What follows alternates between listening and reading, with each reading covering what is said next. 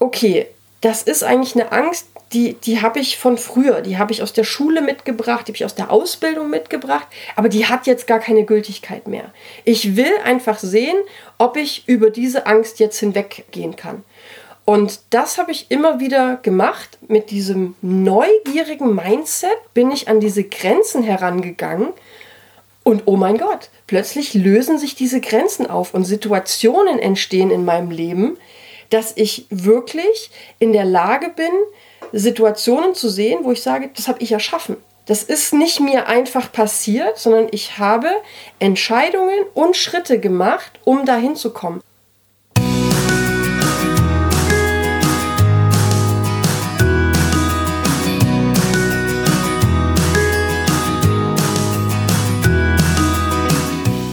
Herzlich willkommen zu deinem Lieblingspodcast Beautiful Commitment Bewege etwas mit Caro und Steffi. Wenn du definitiv weißt, dass du anders bist, du jeden Tag für deine Werte einstehst, du unbedingt die Welt verändern möchtest für mehr Mitgefühl, Achtung, Respekt und Liebe, du weißt aber noch nicht genau, wie du das Ganze effektiv und mit Leichtigkeit anstellen sollst, dann ist unser Podcast genau der richtige für dich. Und nicht nur der Podcast, sondern in diesem Fall sogar auch voll die Folge, denn wir dürfen heute in unserem Interview-Special begrüßen die Self-Care- und Mindset-Expertin Katja Grimme. Sie selbst bezeichnet sich auch als Wannabe Cultural Creator, denn ihrer Meinung nach erschafft sich jeder von uns sein eigenes Lebensumfeld. Wie sie es geschafft hat, von einer durchschnittlichen 70-Stunden-Woche als international agierende IT-Profi-Businessfrau erst im Burnout zu landen, um dann sich selbst und zu ihrem Glück zu finden und wie wichtig das Ganze für uns alle ist, die mehr für die Tiere, die Welt und sich selbst erreichen wollen, verrät sie uns jetzt in diesem inspirierenden Interview. Herzlich willkommen, Katja. Wow, vielen Dank. Es ist etwas irritierend, so eine krasse Anmoderation über einen selbst zu hören. Ähm, äh, ist immer ein bisschen beeindruckend, was man dann doch alles schon gemacht hat. Das war jetzt die kurze Version, ne? Das äh, war erst die kurze Version, ja. Inzwischen habe ich ja 40 Lebensjahre füllen dürfen und da war viel los in den letzten Jahren. Ja, unbedingt. Also nimm uns da doch einfach mal mit auf deine Reise. Wie fing denn das alles an? Weil es ist ja auch kein Zufall, dass du jetzt hier bei uns in dem Podcast gelandet bist. Ja, also ich fangen wir mit der Geschichte vielleicht an. Ich bin also irgendwann 2001 in ein Berliner Hotel marschiert und da saß am Empfang schon die Caro und war da gerade zur Ausbildung. Nee, du saßt nicht am Empfang, du ähm, äh, saßt in der Telefonzentrale, weil du hattest einen verletzten Fuß damals oh. und mhm. konntest nicht so richtig. Und seitdem besteht unsere Freundschaft und jetzt inzwischen seit 20 Jahren gehen wir gemeinsam wow. durchs Leben. Ja, das hört sich so alt an, wenn du das sagst. Aber ja. es waren auf alle Fälle sehr aufregende Jahre für uns. Mhm. Und ähm, ich habe Beautiful Commitment so ziemlich von Tag 1, wo es noch als Idee, wo wir mit der Idee schwanger ging, begleitet. Und von so her freue ich mich jetzt hier Interviewgast zu sein, auch wenn wir am Anfang etwas über den Titel Expertin diskutiert haben. Ich äh, würde gerne ein bisschen über meinen Weg erzählen, weil ich glaube, dass es interessant ist, immer wieder in Geschichten von Menschen zu hören, die andere Wege gegangen sind. Und ich bin, glaube ich, wirklich immer mal wieder andere Wege gegangen. Manche etwas geplanter, andere ungeplanter. Genau. Ja, also nach der Hotel Karriere ging es für mich dann weiter in, äh, in dieses IT-Umfeld und das ist ganz interessant, weil dort bin ich als Quereinsteiger reingekommen und habe mich so schnell eingefunden, dass ich eigentlich äh, mich relativ schnell überhaupt nicht mehr gefragt habe, was ich mache, und bin Tag für Tag dahin gegangen, habe meinen guten Job gemacht, habe mich immer sehr mit den Unternehmen identifiziert. Und es war auch in, in ganz großen Stücken ein Traumjob. Ich bin viel gereist. Das war damals unsere gemeinsame Leidenschaft. In unseren 20ern waren Caro und ich irgendwie immer irgendwo in der Welt unterwegs. Ja. Ja, in diesem Umfeld ist dann eigentlich nicht so viel passiert, außer dass ich immer wieder an Grenzen gekommen bin. Und das durfte dann bis vor zwei Jahren noch so weitergehen, bis ich irgendwann von mir selbst aufgeweckt wurde, aber eher körperlich als geistig. Das ist dann erst danach passiert. Hm. Hm. Was ist da genau passiert? Was hat sich denn da verändert bei dir? Also ein Traum ist wahr geworden. Ich habe eine Position in einem internationalen IT-Unternehmen erhalten. Director Strategy nannte sich das und im Grunde waren alle Sachen, die ich mir Anfang 20 gewünscht habe, mittlere Management-Ebene, großer Konzern, mega Gehalt, Firmenwagen, hätte ich haben können. Ähm, habe ich nicht genommen, lieber das Geld eingesteckt. Also fette also, Karriere. Fette Karriere. Ich war wirklich ich glaube, als ich das damals erzählt habe, ich bin geplatzt vor Stolz damals. Das war so ja. im September 2019, ähm, habe ich meinen alten Job verlassen, äh, bin dort auch weg, wirklich mit einem mega Selbstbewusstsein, habe gedacht, Alter, du bist so cool, ähm, jetzt hast du es echt geschafft. Und bin dann da reingekommen in dieses Umfeld und bin gereist. Mein Entwicklungsteam saß in Asien, meine Chefin in den USA und alle 14 Tage saß ich an irgendeinem Flughafen und bin entweder Richtung Asien oder USA geflogen. Soziale Kontakte hatten wir darauf ähm, überhaupt nicht mehr. Wir hatten vorher eine schöne Routine entwickelt, Caro und ich, dass wir immer mittwochs mit den Hunden gegangen sind und oder mit Cube gegangen sind und uns dabei viel ausgetauscht haben. Und in der Zeit haben wir uns, glaube ich, fast gar nicht gesehen, weil ich so viel unterwegs war. Du dann auch schon mit Beautiful Commitment unterwegs warst und sowieso im Aktivismus. Und ich habe meinen Mann kaum gesehen. Wir haben eine Fernbeziehung gemacht. Wir haben dann in dieser Zeit zwar auch noch geheiratet, aber dieses Hamsterrad des Jobs hat sich so schnell gedreht, dass ich alles gar nicht mehr wahrnehmen konnte. Dazu muss ich sagen, kam auch noch der innere Konflikt, Caro so eng zu begleiten auf ihrem Weg ähm, in den Veganismus, all die Fakten zu hören. Dieses Wissen war, glaube ich, schon nach dem ersten Jahr hatte ich Earthlings und alles gesehen und ähm, anständig Essen gelesen und es hatte mich alles schwer beeindruckt. Und ich habe aber den Job vorgeschoben, nicht vegan zu werden, weil es hat nicht in meine Lebensrealität gepasst. Ich wollte nicht unbequem sein in Business-Dinnern, wenn man dann zusammensitzt und bei den spanischen Kunden unbedingt der Schinken auf den Tisch kommen muss. Das äh, fühlte sich unhöflich an, das abzulehnen. Und deshalb habe ich über fünf Jahre an deiner Seite verbracht und habe dir fleißig erzählt, wie viel Biofleisch ich jetzt esse. Es gab auch mal den äh, veganen Montag, habe ich Caro ganz aufgeregt angerufen. Ich habe jetzt einen Plan. Du sagst immer, es muss gar nicht alles auf einmal sein. Also esse ich jetzt immer montags vegan. und das war immer nur für kurze Zeit durchhaltbar, weil dann kam das nächste Projekt und ich war wieder mit dem Kopf nur in der Arbeit.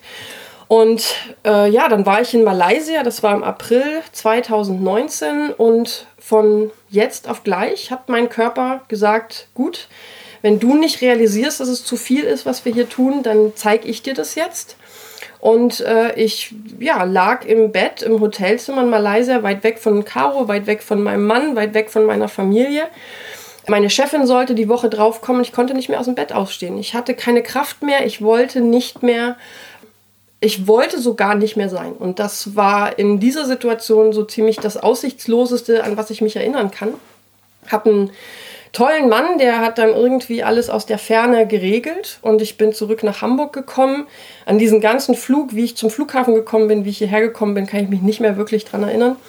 Aber ich kam dann letztendlich in Hamburg am Flughafen an. Mein Mann hat mich abgeholt und wir haben zu Hause die Koffer reingestellt und der nächste Satz war dann, fahr mich bitte in die Klinik, ich komme so nicht mehr klar und bin dann ganz freiwillig für acht Wochen in, in eine psychiatrische Akutstation, habe ich mich einweisen lassen, aufnehmen lassen und das würde ich so sagen, war so ziemlich der niedrigste Punkt, den ich mir jemals hätte vorstellen können.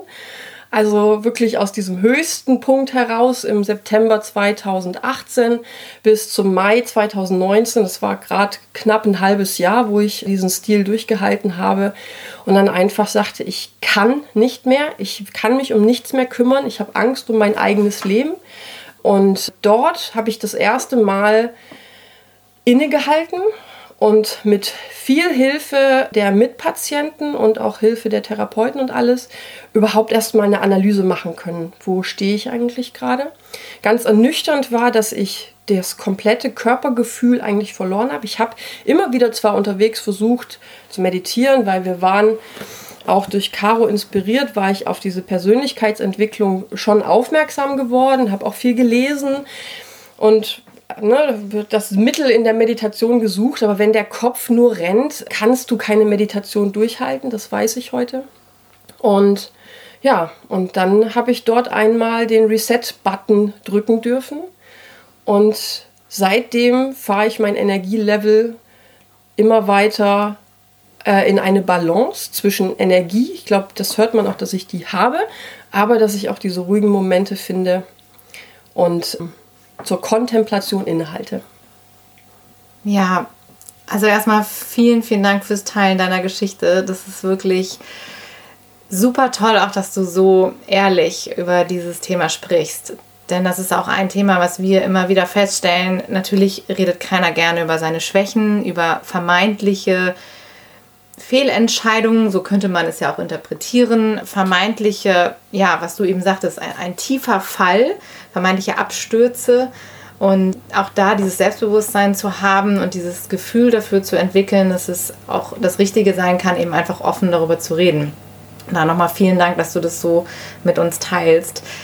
Denn was für uns ja auch ganz elementar dabei ist, du bist ja für uns wirklich mittlerweile auch ein absolutes Vorbild in dem, wie du dein Leben führst, wie du mit dir selber umgehst. Deshalb haben wir auch gesagt, Self-Care-Expertin, weil wir da ganz viel für uns auch immer wieder versuchen rauszuziehen, weil du aus dieser Erfahrung so unfassbar viel gelernt hast. Und es ist immer wieder wirklich beeindruckend für uns zu sehen und es ist so schön, das dann auch zu teilen, dass man halt von einer vermeintlichen aussichtslosen, schlimmen Lage, wo manche auch sagen könnten, du bist gescheitert. Absolut. Ähm, dann das Ganze so rumzudrehen, was sicherlich auch was mit deiner Sichtweise zu tun hat und auch mit unserer, dass wir sagen, wir finden es einfach unglaublich, was da passiert ist. Ja. Und was du eben auch schon beschrieben hast, du hattest ja damals dir auch schon diese ganzen Dinge manifestiert und bewusst in dein Leben gezogen. Oh ja. Diesen Job, diesen unfassbar tollen Job. Und wir waren ja auch damals extrem beeindruckt mhm. äh, und fanden das großartig. Und für mich war das auch immer so ein Ding, ich habe mir gedacht, so, boah, krass, ey, Katja, die fliegt hier um die Welt und so. Und ich habe ja auch immer diesen Wunsch in mir gehabt. Und wir hatten immer diesen Teil, der uns so in die große, weite Welt gezogen hat. Ja. Mich hat ja dann der ganze Aktivismus und der Veganismus komplett geerdet. Und ich habe mich dann aus verschiedenen Gründen halt immer wieder dagegen entschieden, wieder so in die weite Welt aufzubrechen. Sondern habe gesagt, nee, ich habe jetzt hier mein Zentrum in Hamburg und von dem aus kann ich agieren. Aber diese, dieser Blick in dem Moment auf dich war auch immer so ein bisschen so, ich will auch. und das war dann echt so faszinierend. Und dann eben das aber auch zu sehen, dass es am Ende ja bei dir ganz anders etwas bewirkt hat in deinem Leben, als wir uns das alle vorgestellt haben in dem Moment. Ja, und heute das ähm, äh, größte Geschenk. Also wenn ich diesen Job nicht bekommen hätte, wenn ich diesen Job nicht übernommen hätte, wenn ich damit auch nicht an die Wand gelaufen wäre und nicht in der Klinik gewesen wäre, wäre ich nicht vegan. Ich weiß gar nicht, ob ich dir das überhaupt mal erzählt habe, dass es war der Moment in der Klinik, äh, wo wir die Formulare ausgefüllt haben und dort musste ich plötzlich angeben, ob ich irgendwelche, Englisch heißt Dietary Restrictions, ich weiß nicht, wie es im Deutschen genannt wird. Ernährungseinschränkungen. Genau. Und ich sagte, kann ich auch vegan essen? Und dann sagte er ja. Und dann dachte ich, naja, jetzt kann ich auf diese Frage ja nicht antworten, okay, dann esse ich ganz normal. Sondern ich habe dann gesagt, okay, dann bitte einmal vegan für mich. Also der erste Tag in der Klinik war mein erster veganer Tag, den ich äh, dann auch wirklich ab dann habe ich das nicht mehr in Frage gestellt, weil dann ist auch was total Faszinierendes passiert. Ich bin also in diese Gruppe an Menschen, die schon vor mir in der Klinik waren, also reingekommen. Man muss sich das so vorstellen, dass es Gemeinschaftsräume gibt, in denen nimmt man gemeinsam die Mahlzeiten ein. Und wir saßen also da und ich hatte meine Sojananda und ich hatte Röstzwiebelchen und ich hatte frische Kresse. Mein Mann hatte mir ein schönes frisches Schwarzbrot auch noch mitbekommen, mitgebracht und jeder sagte, ach, was hast denn du da leckeres? Und plötzlich war ich in der Lage, all das, was du mir über die Jahre vorher erzählt hast, habe ich plötzlich weitergegeben und war auf einmal mit sämtlichen Patienten in, in Kontakt und einen Freitags, freitags gab es immer Kuchen, weil dann war so nachmittags noch meine Session, wir kommen zusammen und jeder erzählt, was er das Wochenende so vorhat. Und dann habe ich ein Banana Bread gebacken. Und am nächsten Tag kommt ein Mitpatient dann zu mir und sagt, ich habe gehört, das war vegan. Ich sage, ja, das war vegan. Das war unheimlich köstlich. Und von dem Moment an habe ich mich in dieser Rolle so wohl gefühlt, weil ich überhaupt keinen negativen Impact gemerkt habe, den ich natürlich immer irgendwie erwartet hatte. Dann habe ich ja gerade gesagt, mit den Business-Dinnern, man ist dann unbequem und plötzlich war ich das Vorbild. Und ich denke, das hat in dem Moment ganz, ganz viel gemacht. Deswegen ähm, habe ich auch vorhin nochmal gesagt, die Mitpatienten haben viel ausgemacht in meinem Prozess, mir zu erlauben, wie ich, mich so zu zeigen, wie ich bin. Und Und deswegen wollte ich auch diesen Wannabe Cultural Creator irgendwo betonen, weil das ist damals für mich dabei rumgekommen. Ich habe so viele unfassbar tolle Menschen in der Klinik getroffen, die alle so unglaublich normal waren. Die, die hätte ich auf der Straße nie mit Psychiatrie in Verbindung gebracht. Und die haben mir so einen tollen Weg gezeigt, dass ich gedacht habe, wenn wir nicht offen darüber sprechen, dass Otto Normalverbraucher diese Probleme haben, dann wird da nie irgendwas besser werden. Und von dem Moment an habe ich gesagt, ich kreiere die neue Kultur in diesem Land und da wird über psychische Krankheiten gesprochen und das ist kein Schamthema mehr. Mhm. Das war mir ganz wichtig.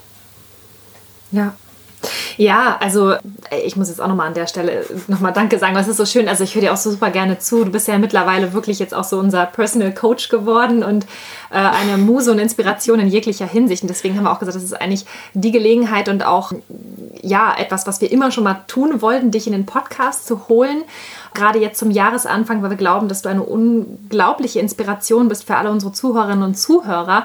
Und vielleicht geht es dir jetzt ja auch gerade so, wenn du zuhörst, dass du sagst, wow, das ist so klar, das ist so auf den Punkt, wie du dich selber auch siehst und das beschreibst. Also das ist super inspirierend. Und wenn du uns jetzt nochmal mitnehmen magst, wie kam es denn jetzt dazu, dass du von dieser ich sag mal jetzt von diesem vermeintlichen Fall in dieses, oh, ach, das ist ja doch nicht so schlimm, ach, das macht sogar Spaß, zu so einer krassen Powergranate und Inspirationsquelle geworden bist und auch so klar deinen Weg gehst, nach vorne gehst und auch auf andere Menschen zugehst. Also wann kam dieser Shift, dass du, dass du, dass du sagst, ich trage das in die Welt auch noch hinaus? Das war wirklich in der ähm, Klinikzeit, weil man darf sich das ruhig als ähm, eine kleine Idylle vorstellen. Ich habe acht Wochen lang keinerlei Druck mehr gehabt. Dieses, diese geschützte Umgebung hat jeglichen Druck aus meinem Alltag rausgenommen. Ich hatte keine Verantwortung, meinen Haushalt sauber zu machen.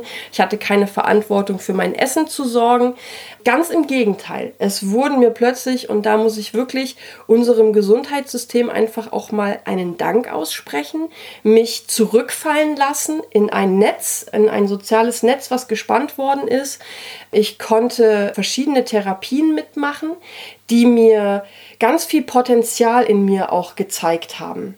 Also erstmal sind Defizite klar geworden. Also ich weiß noch, ähm, es gibt viele Therapien, die wir hatten, in der es um Körperwahrnehmung ging. Und das mag sich so trivial vielleicht anhören, aber für mich war das wirklich so, dass ich meinen Körper nicht mehr gespürt habe und nicht, dass das taub war, aber ich war nicht mehr in der Lage, überhaupt hinzuspüren, was muss ich eigentlich wie fühlen. Ich hatte diesen Kontakt total verloren und dann hatten wir eine so eine progressive Muskelrelaktion-Session. Da spannt man die Muskeln immer wieder an und plötzlich habe ich meine Arme und meine Hände in der vollen Gänze gespürt und das war ein Tränenmoment. Das war für mich ein Tränenmoment, das kann man sich eigentlich gar nicht vorstellen, weil das was super Persönliches ist, wenn man so den Kontakt mit sich selber verloren hat, weil man nur noch vorwärts gerannt war und nie nach innen geschaut hat, was ist eigentlich innen los. Ähm, das war ganz befreiend. Dann haben wir unheimlich viele Kreativkurse machen dürfen. Äh, ich war schon immer ähm, relativ affin zu allen Sachen, die so mit Basteln einhergehen. Und das habe ich natürlich aber auch immer wieder dem Job untergeordnet, wenn ich gereist bin. Konnte man ja nie großartig was mitnehmen. Ich bin jetzt leider kein guter Zeichner. Ich hätte meinen Blog vielleicht einpacken sollen, aber das, das nicht so. Ich habe dann wirklich zu Hause relativ viel Kram stehen. Also nochmal diese Berührung mit meiner kreativen Ader, das war äh, total wichtig. Also wirklich, das Geheimnis war für mich einmal alles auszuschalten und dann war ich in der Lage, in mich hineinzuspüren und in mich hineinzuhören. Und da ging es eigentlich so los. Aber äh, muss ich auch sagen, das war nur ein Anfang. Und ich glaube, zu diesem Zeitpunkt habe ich es auch noch etwas Larifari gesehen. Mir ging es dann, glaube ich, so nach vier Wochen in der Klinik, war ich so einigermaßen stabil, dass ich wieder gesagt habe, es gibt auch eine Perspektive. Und da wollte ich dann immer mehr drauf hin, weil es noch den unheimlichen Drang von mir gab. Ich stand damals auch immer in Kontakt mit meiner damaligen Chefin, die eine großartige Chefin war durch diese ganze Zeit. Also die ist auf gar keinen Fall schuld an all dem, was passiert ist. Vielleicht auch noch mal, das war begründet dadurch, dass ich mich auch gar nicht getraut habe, meine Überforderung zuzugeben.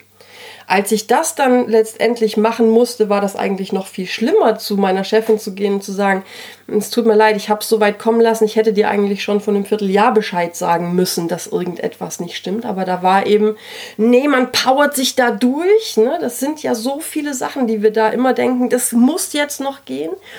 Und für mich ging es halt damals nicht mehr. Ja, also ich wollte so schnell wie möglich zurück in die Realität. So schön wie das war, in der Ruhe zu sein, wollte ich doch wieder zurück, weil man hat natürlich auf dem Gelände dann da auch die Krankenschwestern gesehen, die sind zur Arbeit gegangen oder da sind auch mal andere Leute übers Gelände, wo man sagte, da, da hat da die Arbeitstasche irgendwie stehen und man guckt diese Leute an und denkt so, eigentlich möchte ich wieder ein Teil davon sein. Ich möchte nicht so ein Aussätziger sein, sage ich mal, gab es dann die ein oder andere Gedankenschleife in dieser Hinsicht. Und dann bin ich da ein bisschen schnell drüber hinweggegangen, über all das, was war. Ähm, bin auch nicht, glaube ich, in der Gänze in die Psychotherapie mit der Offenheit reingegangen, die's, die notwendig gewesen wäre. Also da war zu dem Zeitpunkt auch noch mein überhaupt Lieblingsthema Scham im Vordergrund. Ich wollte also auch von den Therapeuten als nicht aussichtsloser Fall gelten. Und, und das habe ich halt irgendwo immer denen zeigen wollen. Das, äh, deswegen glaube ich, habe ich auch viel mitgenommen, weil ich unglaublich engagiert war. Ich wollte jede Session mitnehmen, damit ich alles lernen kann, dass ich so schnell wie möglich wieder funktioniere. Ja, und dann habe ich das versucht, dann irgendwie im Oktober 2019 versucht, wieder anzufangen zu arbeiten. Und da war innerhalb von zwei Wochen alles vergessen. Ich war in diesem Hamburger Modell, das heißt, ich habe wirklich nur kurze Stunden arbeiten müssen. Aber ich habe alles vergessen und habe äh, dann im Homeoffice auch noch gearbeitet. Das war ein absolutes Desaster und hat mich nach sechs Wochen wieder so weit zurückgeworfen, dass ich gesagt habe, das bringt nichts, so brauche ich nicht weitermachen. Dann bin ich in einem halben Jahr wieder an dem gleichen Punkt und habe dann eine zweite Schleife drehen müssen durch ein weiteres ähm, äh, Set an Krankenhausaufenthalten, danach ambulante Therapie. Und ja, eigentlich bin ich heute wahnsinnig dankbar dafür, weil es mir diesen großen Werkzeugkasten gegeben hat an Möglichkeiten, die ich heute, wie ich gerade Lust habe, dann auch raushole und kombinieren kann. Ja, es ist so schön, dass du auch das teilst, eben, dass es eben nicht so ein Moment war, so, aha, jetzt ist irgendwie alles anders, das habe ich gebraucht, acht Wochen, super, ready, fertig, jetzt geht's los, ich habe mein Mindset geändert und jetzt ist irgendwie alles anders. Denn das ist ja auch die Erkenntnis, die ganz wichtig dabei ist, so zum einen halt dieses, dass man auch mit sich selbst Geduld haben darf und sollte und zum anderen eben auch, dass Dinge halt so tief in uns verankert sind, dass wir oft an so einen Punkt kommen, und das jetzt auch nochmal in deiner Geschichte. Es war ja jetzt nicht nur der letzte Job sozusagen, der dich bis dahin gebracht hat, dass du gesagt hast, so jetzt ist hier Feierabend, sondern es ist ja, das baut sich ja auf in uns. Ja. Und das kann man übertragen auf jeden von uns, der in so einer Veränderung drinsteckt auch oder generell im Leben an einen Punkt gelangt, wo er sagt, so ich, ich merke, irgendwo bin ich nicht im Reinen mit mir und ich habe das Bedürfnis oder ich, ich muss was verändern, ich möchte was verändern, weil so wie es jetzt ist, fühlt es sich nicht richtig an. Ja. Und das ist so schön, weil ich glaube, in dem Moment, wo wir uns erlauben, auch diese Geduld mitzubringen und zu sagen, das, das ist nicht, das, da gibt es keinen Quick Fix für. Das ist ja eine, eine, auch wiederum eine Reise, auf die du dich begeben hast wo wir wiederum dich jetzt begleiten können und das sehen können, wie das auch quasi sich immer weiter entwickelt und du da drin, auch wenn du selber mal gesagt hast, oh, ich kann gar nicht glauben, das ist jetzt schon irgendwie so lange her und irgendwie habe ich das Gefühl, mm, dass das müsste irgendwie schneller gehen, dass ich wieder das Gefühl habe, ich bin in so einem ganz normalen Alltag drin. Aber genau diese Entwicklung scheint es zu brauchen und für uns auch nochmal dieser Reminder, man kann nichts übers Knie brechen. Ne? Gewisse Dinge brauchen Zeit. Absolut. Also das, da, da stimme ich dir äh, vollkommen zu. Und ich glaube, dieses übers Knie brechen ist auch ganz interessant, wenn ich da mal die, die Brücke schlagen darf zu meinem veganen Aktivismus. Also auch da bin ich immer wieder an meinen eigenen Erwartungshaltungen gescheitert. Ne? Du hast vorhin gesagt, ich weiß nicht, wer von euch beiden es gesagt hat, so ein bisschen dieses krass, was für eine Powerfrau, ne? wie du mich gesehen hast in dieser Rolle als Businessfrau und so geht es mir ja auch, wenn ich euch sehe. Krass, was die beiden auf die Beine stellen. Meine Güte, die gehen aber richtig voran. Und was mache ich für die Tiere? Also das war, glaube ich, dann äh, auch eine Sache, die neben all dem beruflichen für mich auch noch mal etwas war, was an der Unterseite immer gegärt hat. Also ich habe dann vielleicht irgendwann das berufliche aufgeklärt gehabt, aber dann kam der Aktivismus. Dann habe ich natürlich auch einen Ehemann, mit dem ich meine Themen ausfechte und wo wir uns immer wieder weiterentwickeln in unserer Beziehung. Und über die Beziehung zu Eltern und Familie und was da noch alles andere mit dazwischen steht. Also vollkommen richtig, das ist ein Prozess. Und ich glaube, gerade in den letzten Tagen ist mir so enorm klar geworden, wie viel Fortschritte ich gemacht habe. Und ich konnte anerkennen, dass ich diese Fortschritte geschafft habe, weil ich auch immer wieder die Angst hatte, was ist denn, wenn es jetzt wieder von vorne losgeht, wenn es mir wieder schlecht gehen sollte? Habe ich dann alle Ressourcen, die es braucht, damit es mir wieder besser geht? Und dieses Vertrauen meine ich jetzt gerade im, im, Fundament so ein bisschen verankert zu haben, dass ich selbstwirksam bin und in der Lage bin, Situationen für mich zu reflektieren und daraus Entscheidungen auch abzuleiten, wie meine nächste Aktion aussieht. Aber dafür muss ich immer wieder einchecken, wo stehe ich eigentlich gerade.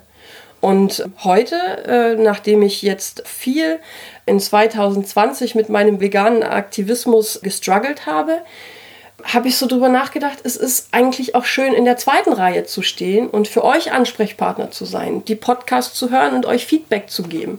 Oder ich sage auch, äh, haben wir gerade die Tage gesagt, ich möchte der Hunde-Entertainer sein. Ich finde es gut, ihr arbeitet abends lange, ich bin eher derjenige, der morgens unterwegs ist, dann hole ich mir die Hunde und ich gehe dafür mit den Hunden. Also glaube ich, auch mir zu erlauben, dass ich gar nicht Aktivist in der ersten Reihe sein muss, war ganz wichtig, dass ich mich super wohl fühle als Aktivist in der zweiten Reihe. Und was ich auch gemerkt habe, weil ich habe unglaublich viel probiert. Ich weiß noch, du hattest mich mal zur Albert Schweitzer Stiftung mitgenommen. Da saß ich mit mal mit am Tisch.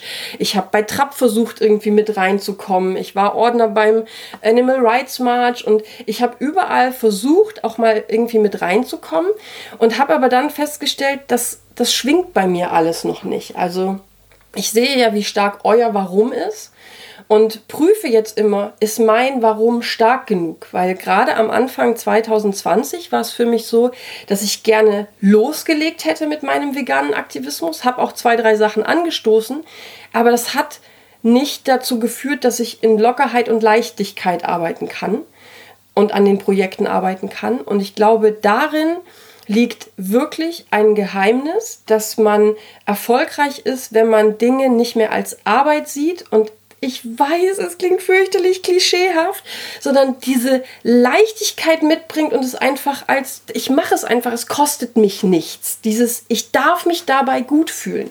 Das ist ein Glaubenssatz, den der Kunsttherapeut bei mir aufgedeckt hat.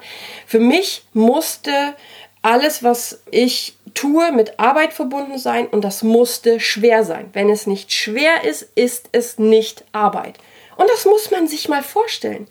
Das, das ist ja total absurd wie genial wäre es denn, wenn ich etwas arbeiten könnte, was mir Spaß macht. Und ich bin mir sicher, wenn wir die ganzen Menschen, die jetzt da draußen Persönlichkeitsentwicklung machen und damit glücklich sind, die werden das nicht als Arbeit bezeichnen, weil das ist einfach Teil ihres Lebens und sie leben das. Und das möchte ich auch so gerne schaffen. Und ich denke, das ist auch was, wo ich euch auch immer wieder dazu einlade, die Authentizität einfach mitzubringen. Sich wirklich zu trauen, auch mit seinen vermeintlichen Schattenseiten zu zeigen. Weil am Ende weiß man gar nicht, wofür das gut wäre und wem man vielleicht mit so einem Defizit auch ein Geschenk machen kann.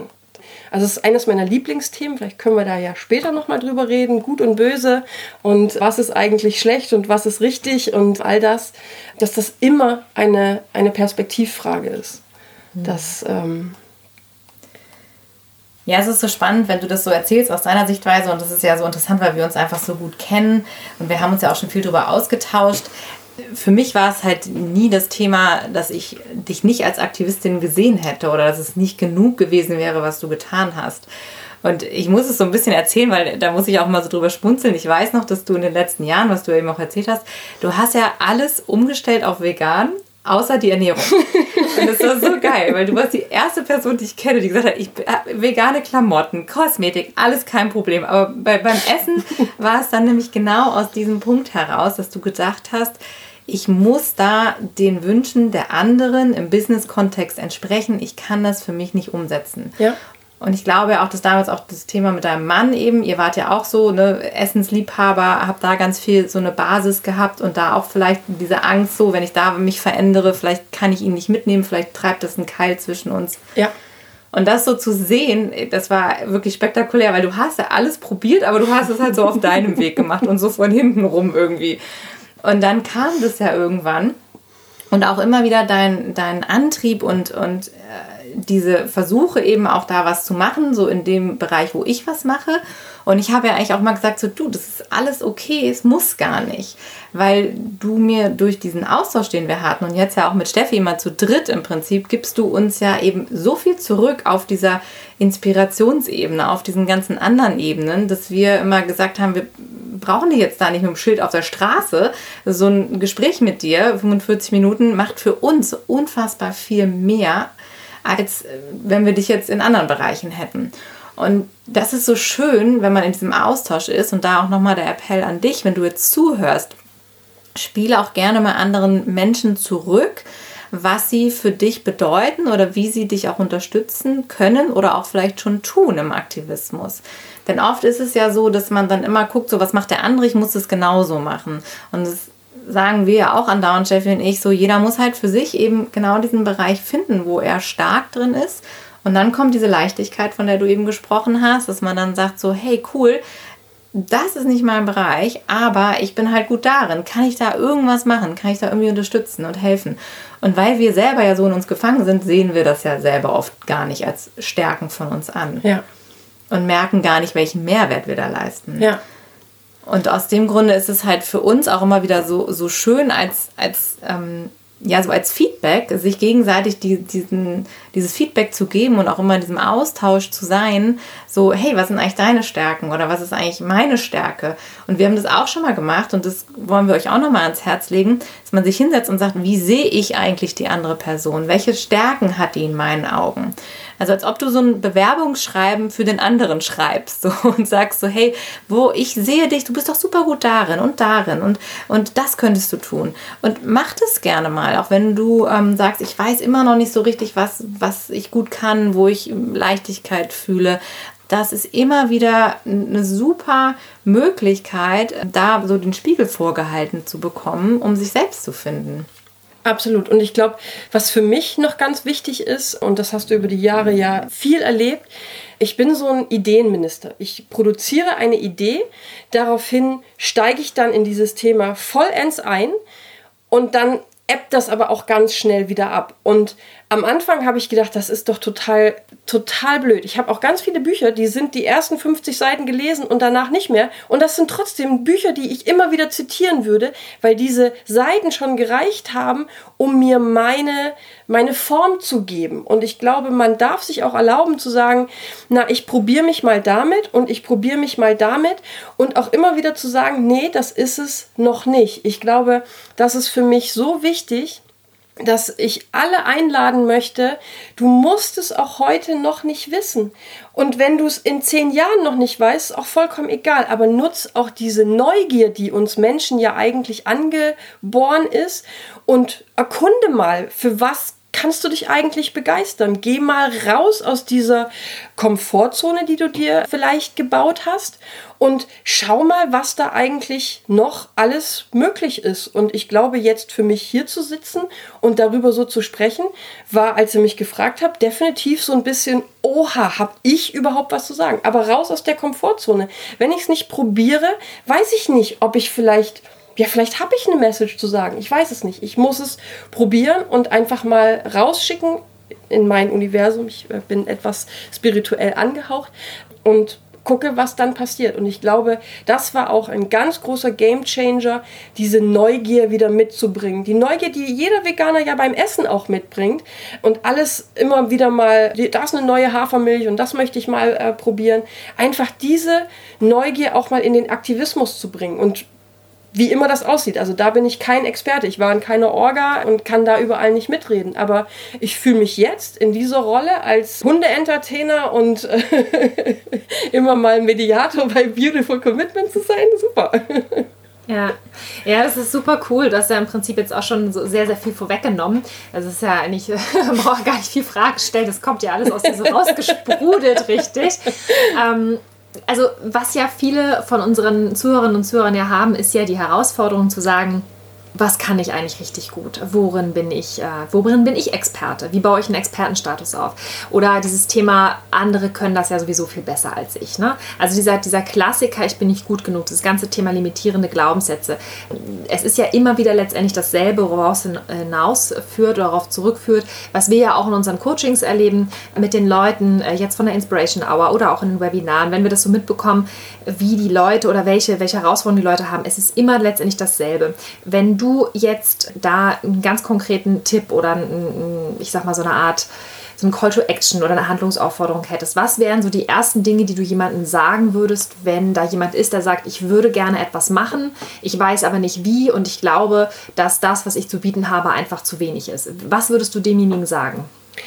Also ich glaube, so, eine, so ein richtiges Rezept würde ich mich gar nicht trauen zu sagen. Aber was für mich wirklich geholfen hat, ist in diesen ruhigen Momenten, wo ich sitze auf meine Meditationskissen und ich behaupte nicht mal, dass ich meditiere. Ich würde das eher so als Kontemplation bezeichnen. Dann gehe ich in mich rein und gucke mir diese, diese Restriktionen, die ich da so finde, äh, die gucke ich mir an. Ich hatte zum Beispiel letztens so eine Eingebung aus einem Gespräch heraus, wo ich festgestellt habe, es gibt Situationen, in denen stehe ich nicht zu meiner eigenen Wahrheit. Da würde ich, um ein Bild bei dem anderen zu erwecken, lieber irgendwie mich verstellen. So, und mit diesem Gedanken habe ich mich hingesetzt, warum habe ich das Gefühl, dass ich mich verstellen muss? Und versuche also da in mir diesen Glaubenssatz zu finden, und den, den ich dann gefunden habe, das war, dass ich perfekt sein muss. Kennen, glaube ich, ein oder zwei von euch da draußen. Ähm, und der andere war aber auch, dass ich die Leute nicht verletzen möchte, indem ich meine Wahrheit sage. Und ich glaube, auf diesen Lösungen baue ich dann auf und sage, okay, A, muss ich nicht perfekt sein. Und auf der anderen Seite irgendeinen verletze ich ja. Wenn ich vielleicht mein Gegenüber nicht verletze, weil ich Dinge nicht sage, ich verletze mich aber selber, weil ich dann Dinge tue, die ich eigentlich nicht tun möchte. Also wirklich auch immer wieder sich diesen Moment zu nehmen, in sich hineinzugucken, warum denke ich, wie ich denke, warum habe ich limitierende Gedanken, was ist meine Angst auch dahinter und diese Angst einfach anzugucken und zu sagen, okay, das ist eigentlich eine Angst, die, die habe ich von früher, die habe ich aus der Schule mitgebracht, die habe ich aus der Ausbildung mitgebracht, aber die hat jetzt gar keine Gültigkeit mehr. Ich will einfach sehen, ob ich über diese Angst jetzt hinweggehen kann. Und das habe ich immer wieder gemacht. Mit diesem neugierigen Mindset bin ich an diese Grenzen herangegangen. Und oh mein Gott, plötzlich lösen sich diese Grenzen auf und Situationen entstehen in meinem Leben, dass ich wirklich in der Lage bin, Situationen zu sehen, wo ich sage, das habe ich erschaffen. Das ist nicht mir einfach passiert, sondern ich habe Entscheidungen und Schritte gemacht, um dahin zu kommen. Und das klingt ein bisschen hochtrabend. Das, ich kann es leider nicht besser erklären, diesen Gedanken zu haben, so möchte ich es haben. Das wäre meine Idealvorstellung. Und dann auch wirklich ganz kleine Actions. Also ich habe angefangen damit meinem Vegan Monday und irgendwie habe ich immer versucht, mich zu bewegen und dabei waren 200 Mal die falsche Richtung dabei und einmal war es die richtige Richtung. Und das reicht doch dann ist doch alles gut, dann habe ich das erreicht. Ich habe zwar vorher viele Umwege gemacht, aber die haben mir ja auch irgendwas gebracht. Mhm. Und ich glaube, das war auch nochmal wichtig, wirklich die vermeintlichen Situationen, die das Scheitern darstellen könnte. Du sagst es vorhin mit dem Scheitern in meinem Job. Ich sehe das heute überhaupt nicht mehr als Scheitern. Ich bin heute in einer so viel besseren beruflichen Situation. Das habe ich aber auch erschaffen. Also kann ich vielleicht nachher gerne nochmal erzählen ja, davon bin ich überzeugt, dass ich inzwischen in der Lage bin, äh, mit dem, was ich tue, meine Realität zu erschaffen. Es ist krass spannend. Also auch da wieder, es ist halt herrlich, dir zuzuhören, weil auf einmal, ne, wenn man das so, wenn man dich so reden hört mit dieser Energie, dann denkst du so, ja, ist ja logisch, was sie sagt. Alles ist möglich. Genau, das einfach. ist es. Es ist so logisch. Und als mir das passiert ist, das ist logisch. und es ist so einfach und naheliegend, ne? Da ja. muss man nicht für studieren gehen. Nee. Ja. Alles, was es braucht, ist den ersten Schritt. Ihr Lieben, es ist ein super spannender Austausch gewesen und natürlich wollten wir das nicht einfach so unterbrechen. Und weil wir noch ganz viele tolle Dinge mit Katja besprochen haben und wir uns deine komplette Aufmerksamkeit dafür wünschen, haben wir jetzt hier eine Pause eingelegt und wir freuen uns, wenn du auch beim zweiten Teil dabei bist mit Katja.